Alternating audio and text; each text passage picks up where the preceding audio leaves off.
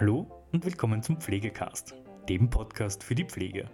Alle Menschen sind frei und gleich an Würde und Rechten geboren. So beginnt die allgemeine Erklärung der Menschenrechte.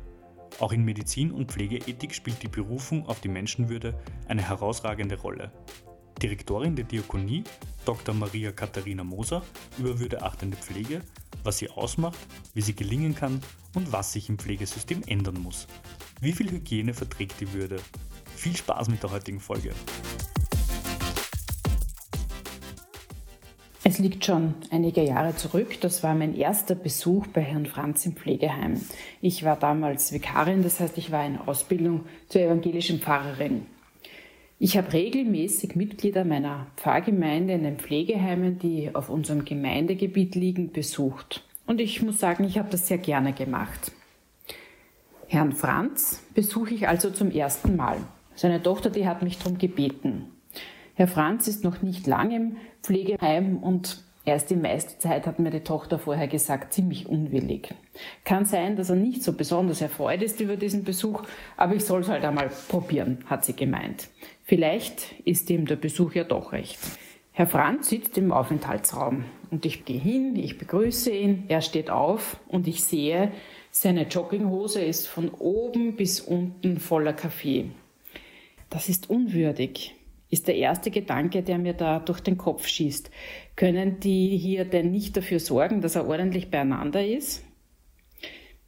Das ist eine sehr simple Geschichte, nichts Weltbewegendes, sehr alltäglich und irgendwie geht es ja auch um nichts Wichtiges, nur um Flecken auf einer Jogginghose. Und doch hat mich das sehr beschäftigt. Vor allem hat mich beschäftigt so diese erste Intuition, die ich hatte. Das ist doch unwürdig. Ich weiß das doch, dass ich hinter die Situation fragen muss. Ich weiß das doch, dass es gut sein kann, dass Herr Franz das Angebot hatte, sich umzuziehen und dass er sich einfach nicht umziehen wollte. Ich weiß es, dass er hier zu Hause ist, dass er gar keinen Besuch erwartet hat und dass er, so wie wir alle, zu Hause gut und gern auch in einer schmutzigen Hose am Tisch sitzen kann. Und trotzdem schießt mir dieser Gedanke in den Kopf, das ist doch unwürdig. Ich frage mich, was führt uns zum Schluss, dass eine Situation würdig oder unwürdig ist? Was heißt Würde? Worin liegt sie?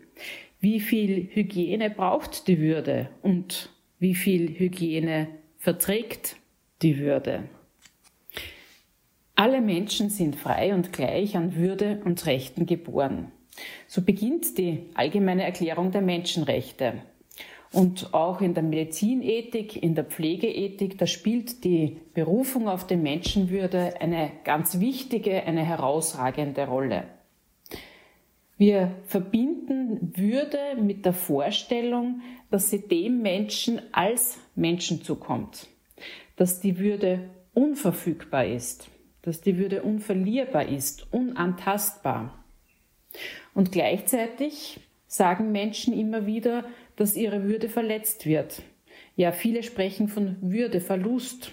Viele Menschen sprechen insbesondere bei Krankheit und Pflegebedürftigkeit von Würdeverlust. Warum eigentlich? Warum eigentlich die Armin-Wolf-Frage? Das ist Ihnen vielleicht schon aufgefallen. Armin Wolf fragt öfter, warum eigentlich, wenn etwas recht selbstverständlich daherkommt. Und ich finde diese Warum eigentlich Frage immer sehr gut, weil sie dazu anregt, dass wir vermeintliche Selbstverständlichkeiten genauer ergründen. Also, warum eigentlich erfahren viele Krankheit und Pflegebedürftigkeit als einen Verlust von Würde. Ich glaube, das hat damit zu tun, dass Pflege zu brauchen mit Verlusterfahrungen verbunden ist. Mit dem Verlust von körperlichen Fähigkeiten, dem Verlust von kognitiven Fähigkeiten, dem Verlust von Unabhängigkeit, dem Verlust von Selbstwirksamkeit und ja, ganz wichtig, auch dem Verlust von Kontrolle über das eigene Leben. Dann kommt noch dazu, Hilfe bei der Körperpflege zu brauchen, das greift ganz tief in die Privat- und in die Intimsphäre ein. Erkrankung und Pflegebedarf werden von vielen Menschen als eine Entblößung erlebt. Und zwar nicht nur äußerlich, weil der entblößte Körper gepflegt wird, sondern auch was den inneren Kern unserer Person betrifft. Diese vielen Rollen, die wir im Leben haben, die werden reduziert auf die Rolle als Patient oder Patientin. Wir alle leisten viel im Leben, wir haben Dinge, auf die wir stolz sind. Es gibt vieles, das macht uns, das macht mich ganz persönlich als Person aus. Und wenn dann Menschen in die Lage kommen, Pflege zu brauchen, dann verschwindet das alles sozusagen hinter dem Pflegebedarf. Man hat irgendwie das Gefühl, das Einzige, was überbleibt von mir als Person, das ist eben, dass ich Pflege brauche.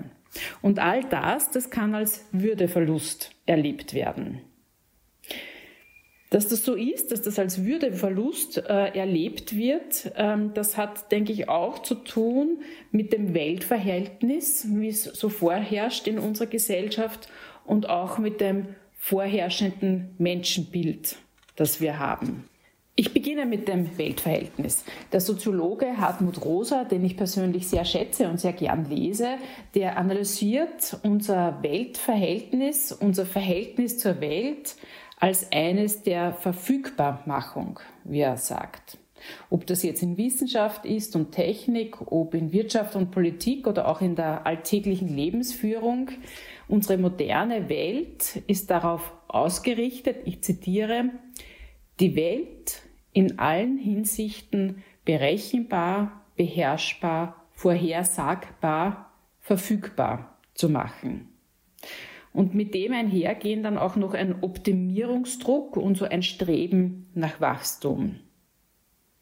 Und dann sehen wir, dass diese Verheißungen der Verfügbarkeit, also dass wir die Welt unter Kontrolle haben, dass wir unser Leben im Griff haben, dass diese Verheißungen der Verfügbarkeit zur Bedrohung geraten. Das heißt, Je verfügbarer wir uns die Welt machen, je mehr wir unter Kontrolle haben, desto größer wird unsere Angst davor, dass wir eben nicht alles kontrollieren können. Und daher kommt auch die Angst vor Krankheit, die Angst vor Alter, die Angst vor körperlichen Verfallprozessen. Denn die sind, trotz allem medizinischen Fortschritt, die sind letztendlich unverfügbar. Hartmut Rosa plädiert jetzt für das, was er nennt, eine Begegnung mit dem Unverfügbaren. Das heißt, es geht darum, dass wir die Unverfügbarkeit in unser Verhältnis zur Welt integrieren, hineinbekommen. Dass wir sehen und wissen und auch akzeptieren können, dass wir nicht alles in der Hand haben und ja, manchmal auch Hilfe brauchen. Das heißt, ebenso wie die Unfügbarkeit ins Weltverhältnis integriert werden muss, so muss auch die Abhängigkeit von anderen Menschen ins Menschenbild integriert werden. Auf Unterstützung angewiesen zu sein, das wird von vielen als ein ganz außerordentlicher und vor allem als ein bedauernswerter Zustand betrachtet. Auch das hat wieder was zu tun mit der Entwicklung unserer modernen Gesellschaft. Vormodern, also in einer Gesellschaft, die nach Ständen geordnet war, da war die Abhängigkeit, muss man sagen, normal, der Normalfall. Die meisten Menschen waren für ihren Lebensunterhalt abhängig vom Feudalherrn, auf den angewiesen und die meisten Menschen hatten auch keinen eigenen Rechtsstatus. Aus diesen Abhängigkeiten haben wir uns jetzt in der Moderne emanzipiert. Und das ist, muss man wirklich sagen, das ist auch wirklich sehr gut so. Aber das Kind ist ein bisschen mit dem Bad ausgeschüttet worden. Wir unterscheiden nicht mehr auf der einen Seite zwischen politischen und wirtschaftlichen Abhängigkeiten, die vermeidbar sind und auch verwieden werden sollen, und auf der anderen Seite Abhängigkeiten, die unvermeidbar sind. Abhängigkeiten, die zu tun haben mit der Lebensphase, in der wir uns gerade befinden, oder mit Lebensereignissen, die uns treffen und widerfahren. Und so ist es dann eben passiert, dass Unabhängigkeit zu sowas wie einem absoluten Ideal geworden ist. Einem absoluten Ideal, das Normalität stiftet. Und im Gegenzug dazu ist die Abhängigkeit zu einem Ausnahmezustand geworden. Negativ besetzt, mit Ängsten verbunden und dann auch den Betroffenen ganz, ganz häufig als ein persönliches Versagen zugeschrieben. Die Care-Ethik, also die Ethik, die über Sorge, über Fürsorge nachdenkt, die Care-Ethik, die hinterfragt diese Vorstellung. Die Care-Ethik sagt, Bezogenheit ist ein ganz grundlegendes Moment unseres Menschseins und das beginnt mit der Geburt. Niemand von uns ist aus sich selbst heraus einfach so auf der Welt. Wir sind alle geboren worden. Also schon allein für unsere Existenz sind wir abhängig von anderen. Und das bleibt dann so in unserem Leben. Wir würden die ersten Monate in unserem Leben überhaupt nicht überleben können ohne andere, die für uns da sind, die für uns sorgen. Uns füttern, waschen, pflegen, uns gehen beibringen, sprechen beibringen. Wenn wir den Menschen aus dieser Perspektive betrachten, dann können wir sagen, die Abhängigkeit verletzt die Menschenwürde nicht, weil die Abhängigkeit zum Menschsein ganz genauso dazugehört, wie die Würde zum Menschen dazugehört. Aber könnte man uns jetzt natürlich fragen, ist das nicht irgendwie kontraintuitiv? Widerspricht das nicht unseren Intuitionen, unserem ganz spontanen Gefühl, wo doch so viele Abhängigkeit von Pflege infolge von Alter oder Krankheit als einen Würdeverlust erleben. An diesem Punkt ist es wichtig, dass wir unterscheiden zwischen einem allgemeinen Begriff von Würde und der Menschenwürde. Ganz allgemein sprechen wir zum Beispiel von der Würde des Amtes oder wir sagen, jemand hat einen würdevollen Gang oder wir sagen, dass jemand eine Niederlage mit Würde trägt. Von diesem allgemeinen Begriff von Würde unterscheiden müssen wir den Begriff der Menschenwürde. Die Menschenwürde, das ist ein normativer Begriff. Normativ, das heißt, was sein soll, eine orientierende Funktion und auch sowas wie eine Verpflichtung steckt da drinnen eine Norm, die gilt, eine Norm, an die sollen wir uns halten.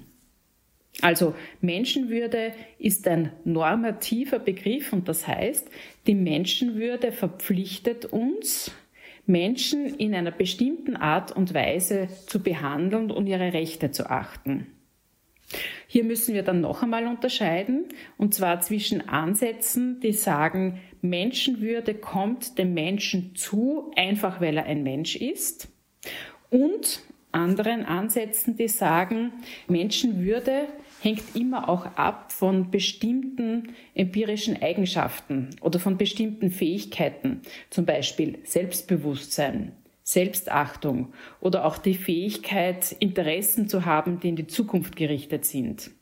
Das heißt, Menschenwürde kommt dann jenen Wesen zu, die diese Fähigkeiten haben. Warum ist das überhaupt eine wichtige Unterscheidung? Das ist eine wichtige Unterscheidung, weil es einen erheblichen Unterschied macht, ob ich sage, Menschenwürde kommt dem Menschen zu, weil er ein Mensch ist, oder ob ich sage, dieser Mensch, dem kommt Menschenwürde zu, weil er diese oder jene Fähigkeit hat. Das kann nämlich Fragen aufwerfen, zum Beispiel im Blick auf Menschen mit Demenz. Menschen mit Demenz haben bestimmte Fähigkeiten nicht beziehungsweise nicht mehr, oft auch diese Fähigkeit der Zukunftsgeleiteten, weiter in die Zukunft geleiteten als in den nächsten Moment Interessen oder eben die Fähigkeit des Selbstbewusstseins. Wenn wir also sagen, Menschenwürde kommt nur bestimmten Menschen zu, die diese oder jene Fähigkeiten haben, dann ist die Frage, was ist denn mit Menschen, die diese Fähigkeit nicht haben? Kann dann noch von Menschenwürde gesprochen werden? Sagen diese Ansätze nein. Und die Folge davon ist, dass diesen Menschen dann die Rechte, die uns aufgrund der Menschenwürde zukommen, nicht mehr zukommen. Und das ist ethisch relevant.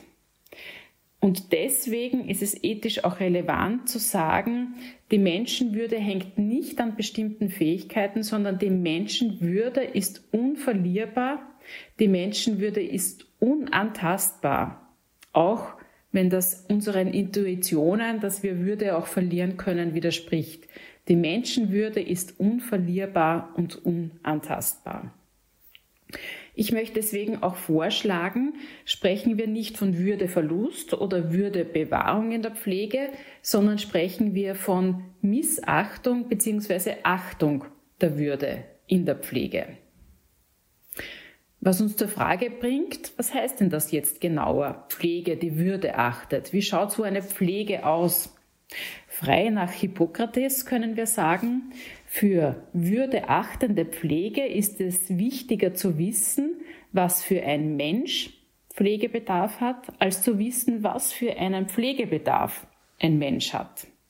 Das heißt, im Zentrum von würdeachtender Pflege steht die Person mit dem Pflegebedarf und eine Frage, eine Frage, die an die Person mit Pflegebedarf gerichtet wird, nämlich die Frage, wie willst du leben? Würdeachtende Pflege sorgt für die Selbstbestimmung von Menschen, die sich nicht im vollen Ausmaß selber um ihre Bedürfnisse und Interessen kümmern können. Und das gilt auf drei Ebenen. Das gilt für die einzelnen Pflegehandlungen, also die individualethische Ebene.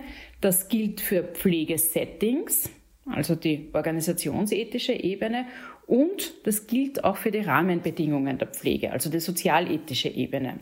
Auf allen drei Ebenen, in den konkreten Pflegehandlungen, in den Pflegesettings und bei den Rahmenbedingungen steht die Person mit Pflegebedarf im Zentrum und die an sie gerichtete Frage, wie willst du leben? Würdeachtende Pflege, noch einmal, sorgt für die Selbstbestimmung von Menschen, die sich nicht im vollen Ausmaß um ihre eigenen Bedürfnisse und Interessen kümmern sollen. Inwiefern und in welchem Ausmaß sind wir also jetzt verpflichtet, anderen dabei zu helfen, ihre Bedürfnisse und Interessen zu verfolgen? Mit dieser Frage beschäftigt sich ein Ansatz in der Ethik, der advokatorische Ethik anwaltschaftliche Ethik heißt. Ein Autor, der sich mit der anwaltschaftlichen Ethik beschäftigt hat, ist Micha Brumlik und er nennt zwei Imperative. Der erste ist der Imperativ der Bemündigung. Der fordert uns dazu auf, Menschen mit einem Pflegebedarf dabei zu unterstützen, dass sie im Rahmen ihrer Möglichkeiten ihr Leben nach ihren eigenen Wünschen und Vorstellungen wirklich selbstbestimmt leben können. Und gleichzeitig, das ist dann der zweite Imperativ, gleichzeitig sollen wir dafür sorgen, dass sie nicht Schaden an Leib und Seele nehmen. Brumlik nennt das einen Imperativ des Vermeidens der Beeinträchtigung der körperlichen und der geistigen Integrität des anderen. Eine Pflege jetzt, die sich an diesen Imperativen orientiert, würde, denke ich, mehr bedeuten als nur satt und sauber. Eine solche Pflege lässt sich nicht durch Hygienestandards messen, sondern sie stellt Fragen. In seinem Modell einer würdezentrierten Therapie, das ich ganz spannend finde, legt Harvey Djodjenov einen sehr hilfreichen Fragenkatalog vor. Einen Katalog würdebezogener Fragen. Dieser Fragekatalog geht eben nicht nur um Satt und Sauber und Pflegestandards, sondern bezieht mit ein Fragen nach der Selbstkontinuität, nach Stolz, nach Hoffnung, nach dem Erhalt von Normalität, Privatsphäre und viel mehr.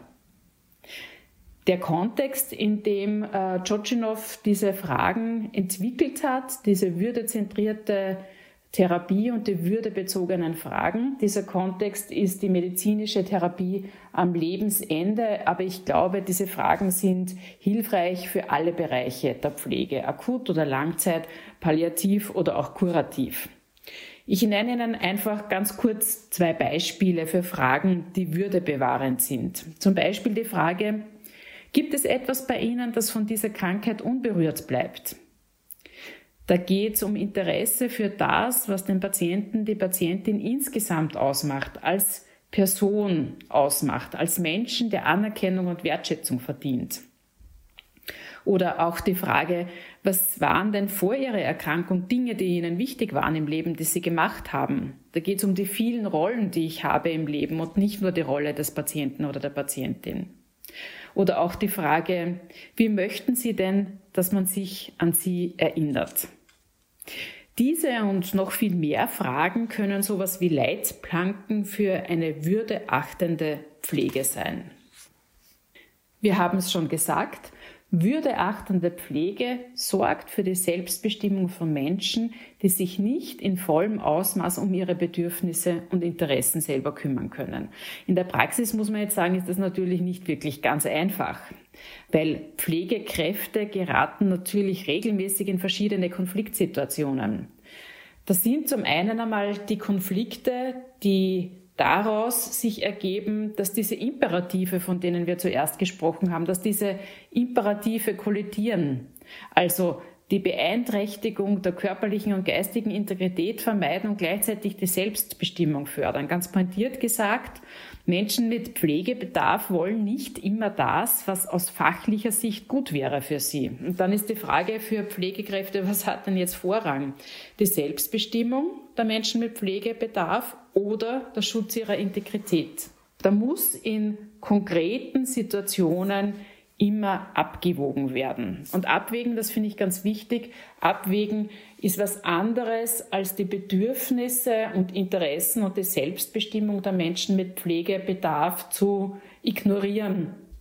Auch wenn ich vielleicht am Ende des Abwägungsprozesses zum Schluss komme, dass bei der Abwägung der Schutz der Integrität, äh, das, was aus fachlicher Sicht wichtig ist, Vorrang bekommt. Also Pflegekräfte können in ihrem Berufsalltag und kommen auch tatsächlich in ihrem Berufsalltag regelmäßig in solche Konfliktsituationen.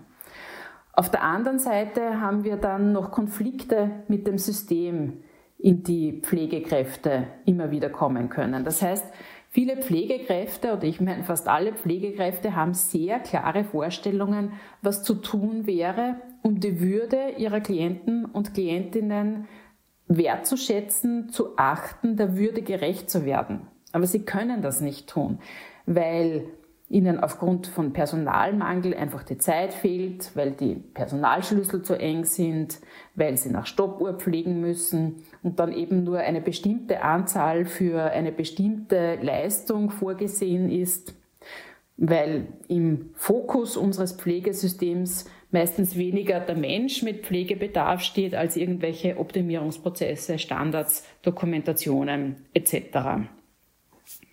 Um es in den Worten einer Pflegefachkraft zu sagen, den Beruf der Altenpflegerin habe ich gewählt, weil ich mit alten Menschen in Kontakt und Beziehung sein und sie bei der Gestaltung ihrer letzten Lebensphase unterstützen und begleiten wollte.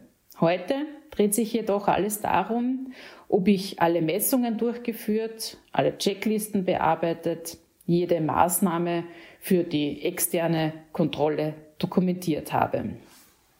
Soweit ein Zitat mit der Erfahrung einer Pflegefachkraft. Mir kommt das wichtig vor oder ich denke, es ist zentral, dass wir das hier auch in den Blick nehmen, weil uns das noch einmal darauf hinweist, die Verantwortung für eine würdeachtende Pflege, die liegt nicht allein auf den Schultern der Pflegekräfte.